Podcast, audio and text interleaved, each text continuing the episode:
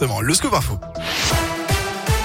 Et à la une, zoom sur ces entreprises locales qui innovent contre le Covid-19. Cette semaine, Radio Scoop vous présente cinq sociétés de vin Rhône-Alpes. Leur particularité, la crise sanitaire leur a donné de bonnes idées. Deuxième épisode ce mardi avec DTF Médical.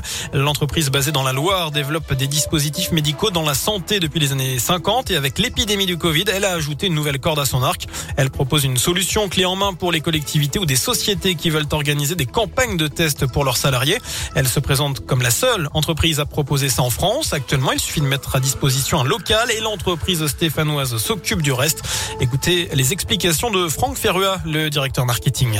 Ce dispositif intègre la gestion du dépistage via un professionnel de santé, un soignant habilité. Donc selon le nombre de salariés, il y a des forfaits d'une demi-journée ou d'une journée. Et concrètement, l'entreprise ou la collectivité n'a plus qu'à proposer ce service à ses salariés. À l'issue du processus, le salarié, soit il est négatif, il peut regagner donc sereinement son poste de travail, soit il est positif et donc du coup il s'isole et le dépistage euh, le vend en poupe parce que très clairement, si on prend euh, sur une entreprise de 100 employés, si 30% de l'effectif est absent, nous on a valorisé 120, 130 000 euros le coût pour l'entreprise, sachant qu'une dizaine de dépistages par an peuvent coûter 20 euh, 000 euros. Donc il y a un vrai delta, une vraie économie pour l'entreprise. Voilà, le dépistage se fait évidemment sur la base du volontariat. Le résultat des tests est connu en 15 minutes.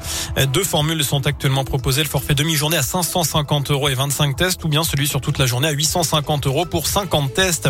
En parlant de Covid, 9 millions de personnes risquent de perdre leur passe vaccinale le 15 février selon Olivier Véran. À cette date, le délai pour effectuer cette dose de rappel sera réduit à 4 mois contre 7 auparavant après la dernière injection. Euh, passe vaccinale qui ne sera pas supprimée au 16 février.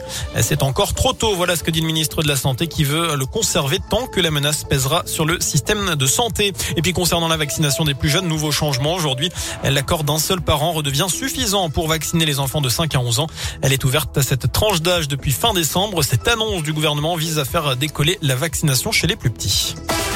À Clermont, les personnels soignants du service de cardiologie A et B1 du CHU mobilisés aujourd'hui.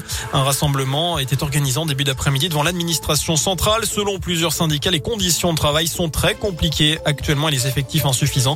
Ils réclament notamment la création d'un poste d'infirmier supplémentaire durant la nuit. Le prix du carburant flambe en France n'est plus vraiment une info. Jean Castex annonce aujourd'hui le relèvement de 10% du barème de l'indemnité kilométrique.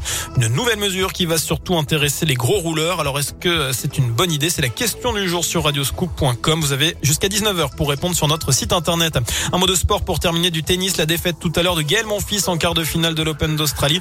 Le Français s'est incliné en 5-7 face à Berrettini. Monfils qui était mené 2-7 à 0, qui a cru euh, revenir et qui finalement donc s'incline en 5-7.